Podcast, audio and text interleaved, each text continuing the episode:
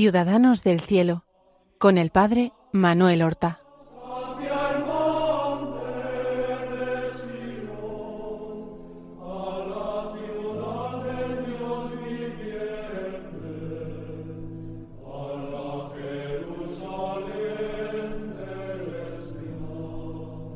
Muy buenos días, queridos oyentes. Damos comienzo a una nueva emisión de nuestro programa Ciudadanos del Cielo, un programa a través del cual nosotros queremos hacer llegar a los oyentes de Radio María eh, la vida y las virtudes de nuestros hermanos los santos.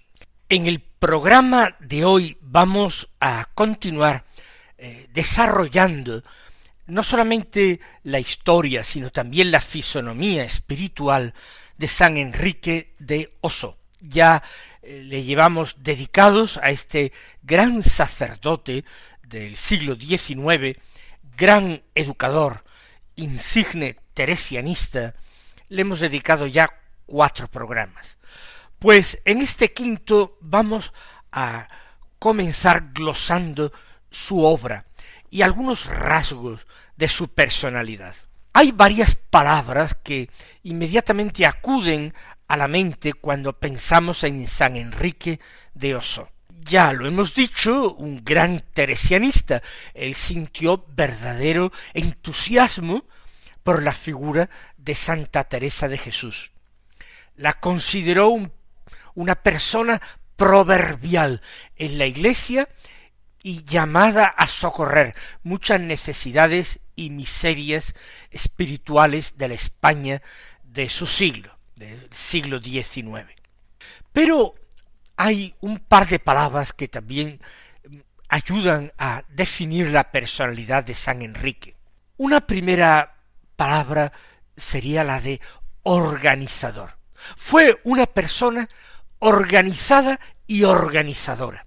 A todas sus obras, sabía dotarlas inmediatamente de unos fines concretos, de unas normas claras, sencillas, prudentes para su funcionamiento. En definitiva, una organización perfecta para hacer de las obras apostólicas instrumentos al servicio de la evangelización. En segundo lugar, debemos poner su entusiasmo, su carácter incansable. Nunca eh, terminó desalentándose. Siempre, incluso ante obras o iniciativas que no terminaban de cuajar, inmediatamente trataba de ver eh, por qué e ingeniaba otras. Tuvo momentos muy amargos en su vida, y principalmente a, través o por culpa de sus obras de la Compañía de Santa Teresa de Jesús, de la que hablaremos, tuvo inefables alegrías, pero también eh, problemas y amarguras muy grandes, concentradas sobre todo al final de su vida y cuando se le pidió que eh, dejara casi de inmiscuirse o de intrometerse, aunque sea una palabra muy fuerte, en el gobierno de la congregación. Él lo aceptó con una confiada y religiosa obediencia, pero finalmente eh, le dolió porque él concebía a sus obras como verdaderamente hijas suyas y no entendía esta rebeldía o esas ansias de emancipación si su dirección era buena. Por tanto, ese, esa capacidad de entusiasmarse, de vibrar, de ilusionarse, inasequible al desaliento, y por otra parte sus altas dotes organizadores. Pero en el programa anterior estábamos hablando de sus publicaciones y en verdad desde el primer eh, periódico que funda, el periódico El Amigo del Pueblo, para oponerse a otra publicación eh, anticlerical y anticristiana en definitiva que fue El Hombre, desde eso él hizo infinidad de publicaciones. Yo ya dije en el programa anterior que aunque escribiera libros, sobre todo, escribió muchos folletos para llegar a mucha gente con textos cortos, bien sean textos piadosos, publicar una novena, por ejemplo, o ya fueran textos divulgativos, a partir de una encíclica del Papa, tratar de hacer un resumen, comentario que permitiera llegar eh, a mucha más gente, eh, ocuparse de pequeños asuntos quizás ligados a la eh, actualidad para orientar la conciencia de los cristianos. Pero vamos a mencionar sus obras o publicaciones más importantes, las que dejaron más huella, las que más se leyeron o publicaron, incluso algunas después de su muerte. En primer lugar, la revista mensual Santa Teresa de Jesús. Fue una grandísima obra.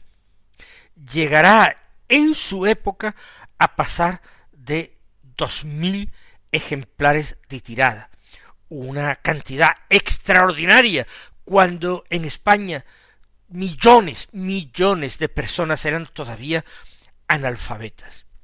Y él de mes en mes publicaba gran cantidad de los contenidos de esta revista, artículos de orientación teresiana, algunos más cultos, más académicos, otros más populares, porque en general él lo que quería escribir era para eh, hacer conocer y amar a Santa Teresa de Jesús y salvar almas, que es lo que en definitiva importa al corazón de un apóstol. Luego hay que mencionar en un lugar extraordinario una obra suya del año 1874 que ha continuado publicándose después de su muerte y aunque ahora eh, pues el contenido ha cambiado bastante porque se ha ido actualizando mucho de tal manera que ya no es la misma obra original, pero es el cuarto de hora de oración. En definitiva, es una práctica religiosa el cuarto de hora.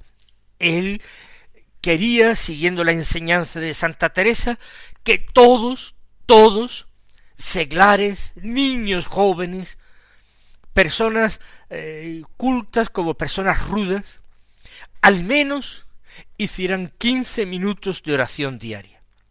¿Por qué? Porque haciendo quince minutos diarios de oración era imposible la condenación eterna. Por tanto, no es que se limitase la oración un cuarto de hora. Quien quisiera hacer una hora diaria de oración, pues muchísimo mejor. Pero había que facilitar ese mínimo a todos. Y para eso escribe ese libro con un título tan significativo y tan concreto. El cuarto de hora de oración. En su vida, durante su vida, se hicieron quince ediciones. Hoy, pues no sé exactamente cuántas llevará, pero si no han llegado a cien, se acercará. Entre eh, los jóvenes se popularizó muchísimo. Y luego en los colegios de la Compañía de Santa Teresa era un manual de oración obligado para sus alumnas eh, se empleaba. Por tanto, el éxito de estas meditaciones que eh, pudieron ser usadas por muchísima gente fue muy claro.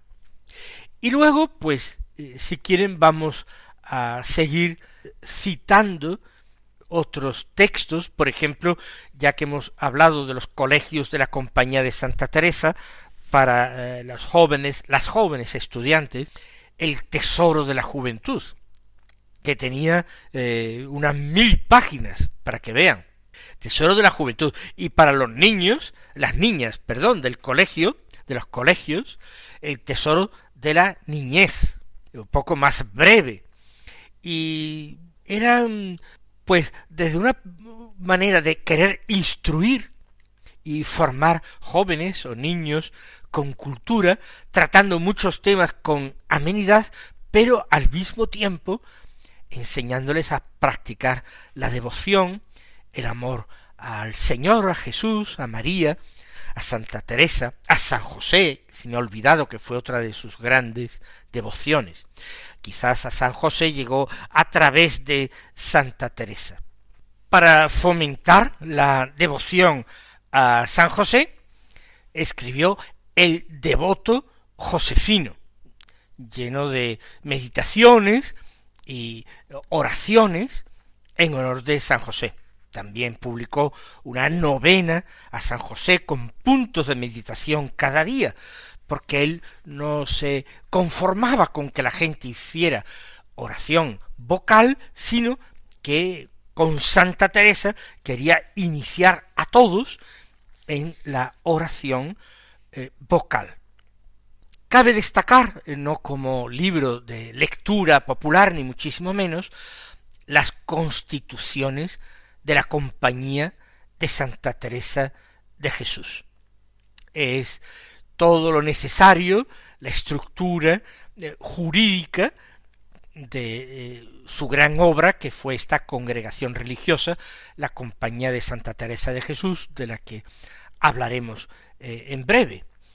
Bien, está llena de sabiduría y no solamente tiene una sabiduría práctica, concreta, sino también espiritual. Él vuelca su alma y su amor teresiano en estas constituciones religiosas. Bien, y muchísimas, muchísimas más obras escritas de todo tipo y dedicadas a todo tipo de personas. Bien, ¿qué otras cosas dentro de su celo apostólico hay que destacar? Pues eh, las asociaciones fundadas por él. Él empieza siendo un joven sacerdote treintañero, fundando un 15 de octubre precisamente para chicas, para jóvenes, la Asociación de Hijas de María Inmaculada.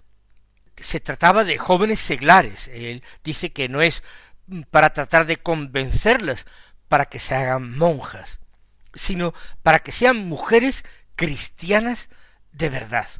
Y la asociación se encaminaba a facilitarle esa tarea. Llegó a extenderla por toda España y contar con ciento treinta mil jóvenes asociadas. En esa época que no existían los medios de comunicación que nosotros tenemos hoy, es extraordinario, es algo verdaderamente milagroso. Para eh, jóvenes de ambiente rural, hombres, varones, de ambiente rural para el campo, empezando por ese campo catalán, él fundó una pía asociación de la Purísima Concepción. No tuvo tanta difusión. Para los niños, los rebañitos del niño Jesús. Luego, para hombres, no específicamente juventud rural, una hermandad josefina. Ya hemos dicho que llegó a San José a través de Teresa de Jesús. Quién sabe si fue a Teresa a través de José. Lo cierto es que él decía y escribió que lo mismo que Santa Teresa a ella le estaba reservado en estos últimos tiempos regenerar a España por medio de la educación femenina, de la misma manera a San José le está confiada la salvación de los hombres en España, inculcándoles, San José, a los españoles, el amor al trabajo y el cumplimiento de sus deberes cristianos. Pero la gran obra de San Enrique de Osó fue la fundación de la Compañía de Santa Teresa de Jesús, una congregación religiosa que sigue hoy día pujante y educando a jóvenes ya hoy día de ambos sexos, en su tiempo exclusivamente una obra para la mujer, eh, en sus numerosos colegios por toda España. Él comenzó esta fundación en el año 1876, cuando tenía solamente treinta y seis años. Él, tan preocupado por temas educacionales y pedagógicos, detectaba que la mejor manera de regenerar la sociedad española de su tiempo, donde se sembraban tantas semillas de impiedad, anticlericalismo, eh, ateísmo, era formar a las mujeres. Él pensaba eh, con esta idea, eh, forma un hombre y tendrás un buen cristiano, pero forma, educa cristianamente a una mujer y tendrás una familia cristiana, porque sabía que el influjo de la mujer en la familia era decisivo, grandísimo, siempre en sus tiempos eh, tremendo, hoy día a veces, pues, eh, las mujeres van dimitiendo de este papel en busca de otras eh, responsabilidades fuera de la familia, pero en su tiempo eh, la mujer, la esposa y la madre era todo en la casa. Por eso una obra como una congregación religiosa, de religiosas muy, muy bien formadas, muy bien preparadas, para formar ellas también a otras mujeres. Era una manera de regenerar la vida española. Como digo, con treinta y seis años empieza esta obra que será eh, la gran obra de su vida.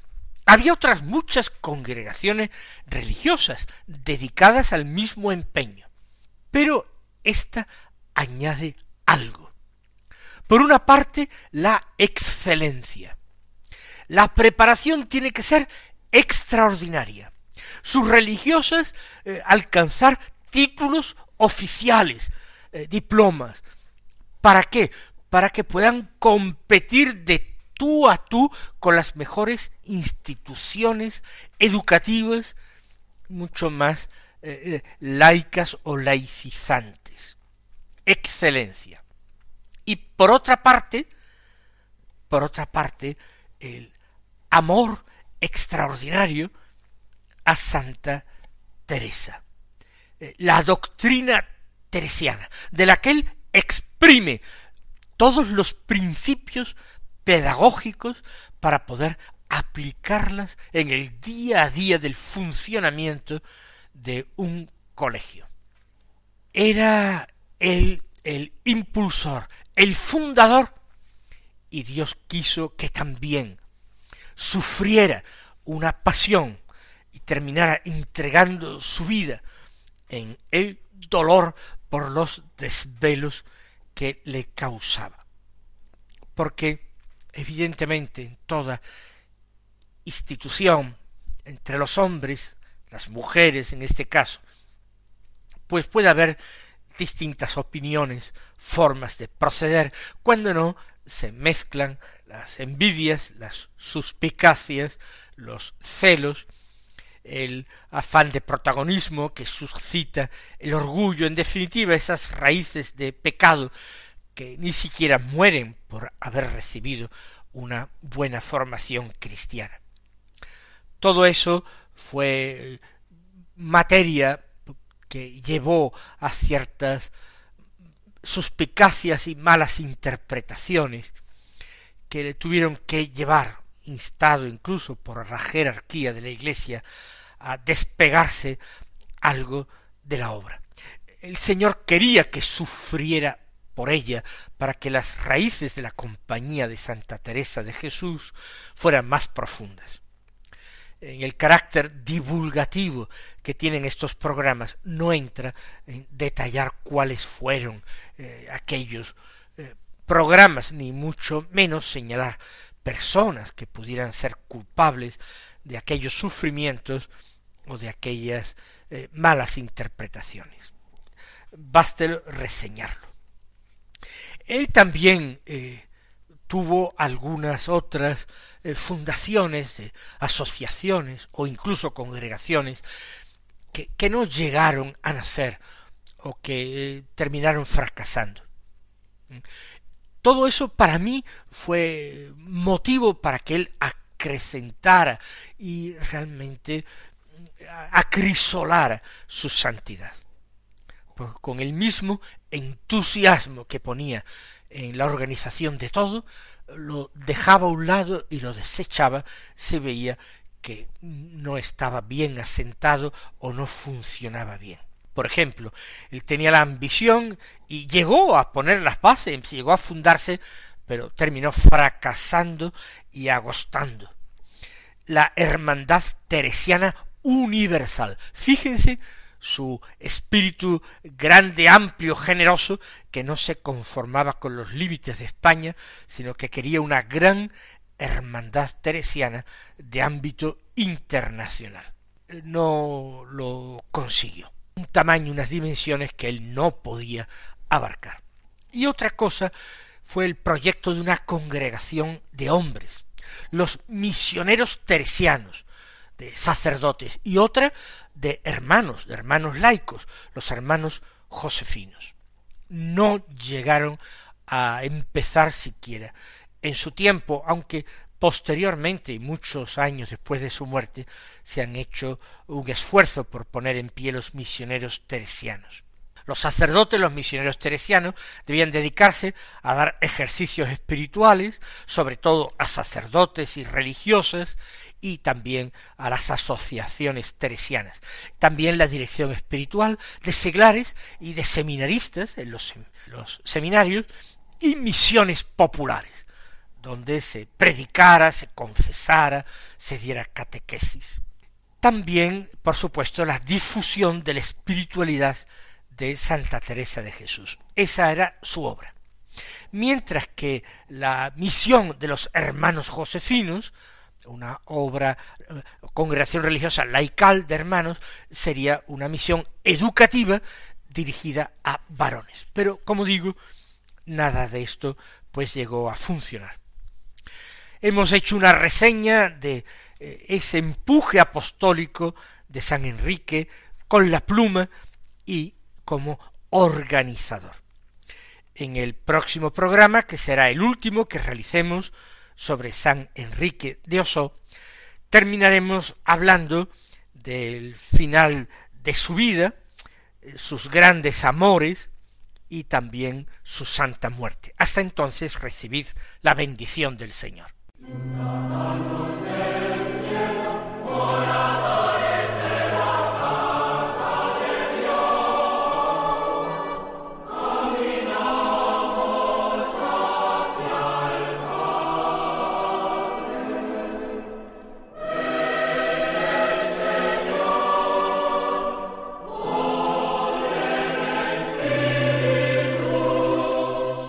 Han escuchado en Radio María Ciudadanos del Cielo con el Padre Manuel Horta.